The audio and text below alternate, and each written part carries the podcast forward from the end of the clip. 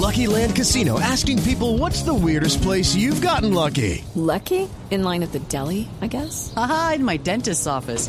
More than once, actually. Do I have to say? Yes, you do. In the car before my kids' PTA meeting. Really? Yes. Excuse me, what's the weirdest place you've gotten lucky? I never win and tell. Well, there you have it. You can get lucky anywhere playing at LuckyLandSlots.com. Play for free right now. Are you feeling lucky? No purchase necessary. Void where prohibited by law. 18 plus. Terms and conditions apply. See website for details. Voces y sonidos de Colombia y el mundo en Blue Radio y BlueRadio.com, porque la verdad es de todos. Dos de la tarde, 30 minutos, momento de actualizar las noticias en Blue Radio. La canciller María Ángela Holguín explicó los mecanismos jurídicos que utilizará Colombia en caso de que la Corte Internacional de Justicia de la Haya se declare competente en las dos demandas de Nicaragua contra Colombia. Daniela Morales.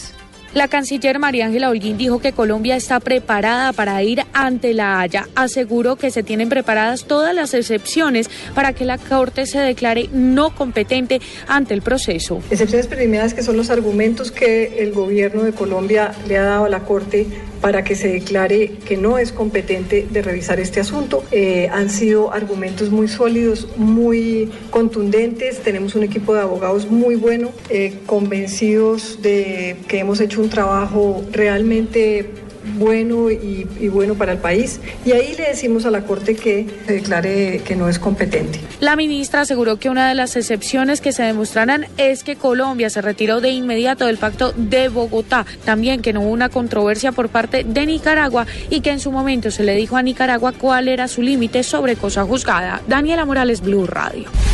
Daniela, gracias. Bajó a 27,7% el nivel de los embalses en el país. Marcela Vargas. Continúa en descenso el nivel de los embalses. Según Exem, la firma filial de ISA, el nivel de los embalses está en este momento en 27,7%. En donde se registran los porcentajes más bajos es en Antioquia, que tiene un nivel de 9,26%, el Valle del Cauca con el 25,54%, el oriente del país con el 36,06% y en el centro del país con el 39%. Además, la generación térmica despachada centralmente fue de 91 1,8 gigavatios y la demanda de energía de 190 gigavatios. En cuanto a la importación real de energía de Ecuador, el volumen ha subido a 5,48 gigavatios hora día. Marcela Vargas, Blue Radio. Marcela, gracias. 232 sobre este mismo tema. Junior de Barranquilla propuso a la DIMAYOR que los partidos del fútbol profesional colombiano se jueguen en horario diurno. Esto con el fin de contribuir al ahorro de energía en el país. Eberto Amor.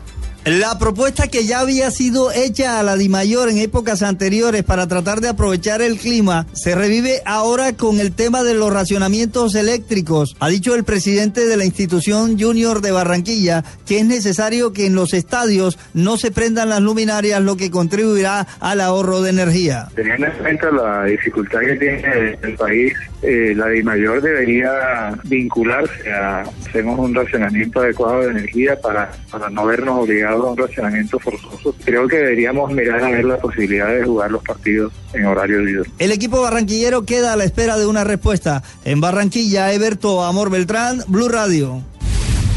Eberto, gracias. Son las 2 de la tarde, 33 minutos. Hoy el Congreso de Estados Unidos votará una importante ley para combatir los crecientes casos de adicción a la, a la heroína y que se están convirtiendo en el principal dolor de cabeza en materia de seguridad pública en ese país.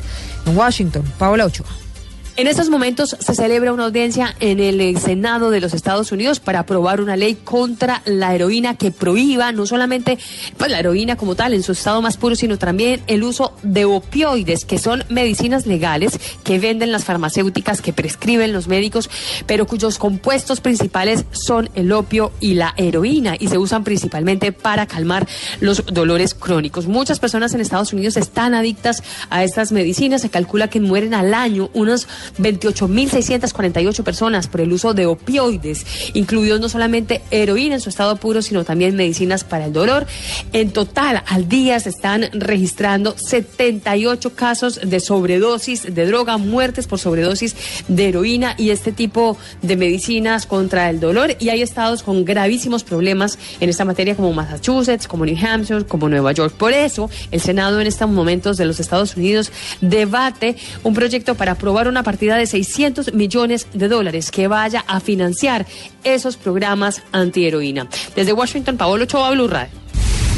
Dos de la tarde, 34 minutos. Hay noticia importante que se genera a esta hora desde el Congreso de la República. El Partido Cambio Radical ha anunciado que votará en contra el proyecto de reforma a la ley de orden público, que recordemos es la ley que buscará darle facultades al presidente Santos para poder determinar las zonas de concentración guerrillera y también levantar las órdenes de captura a los guerrilleros rasos con este mismo fin.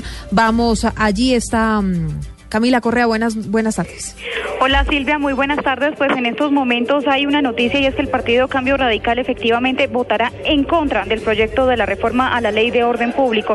En unos minutos el director, el representante Rodrigo Lara va a dar declaraciones, nos va a explicar por qué este voto negativo al proyecto. Recordemos que hace unos días había un desacuerdo del partido porque todavía no se habían dado aclaraciones sobre cómo se van a hacer estas zonas de concentración, quiénes van a dar estas garantías. El representante Rodrigo Lara también había preguntado al ministro del Interior y al gobierno sobre quién iba a estar pendiente, digamos, de, la dejación de armas de las FARC en las zonas de concentración, qué instancias internacionales iban a garantizar y cuáles iban a ser los límites de estas zonas de concentración. En unos momentos nos va a hablar Rodrigo Lara, quien es el director del Partido Cambio Radical, pero por ahora negativo la bancada de Cambio Radical a este proyecto de iniciativa del ministro del Interior, Juan Fernando Cristo. Estaremos pendientes de toda la información desde el Capitolio Nacional. María Camila Correa, Blue Radio. Y ahora en Blue Radio, la información de Bogotá y la región. 236. Por un desorden administrativo se postergó la sesión en el Consejo de Bogotá que buscaba definir el futuro de las acciones de la empresa de energía de Bogotá en Isagen. Algunos concejales han pedido incluso la renuncia del presidente del Cabildo. ¿Qué es lo que ocurre, David Gallego?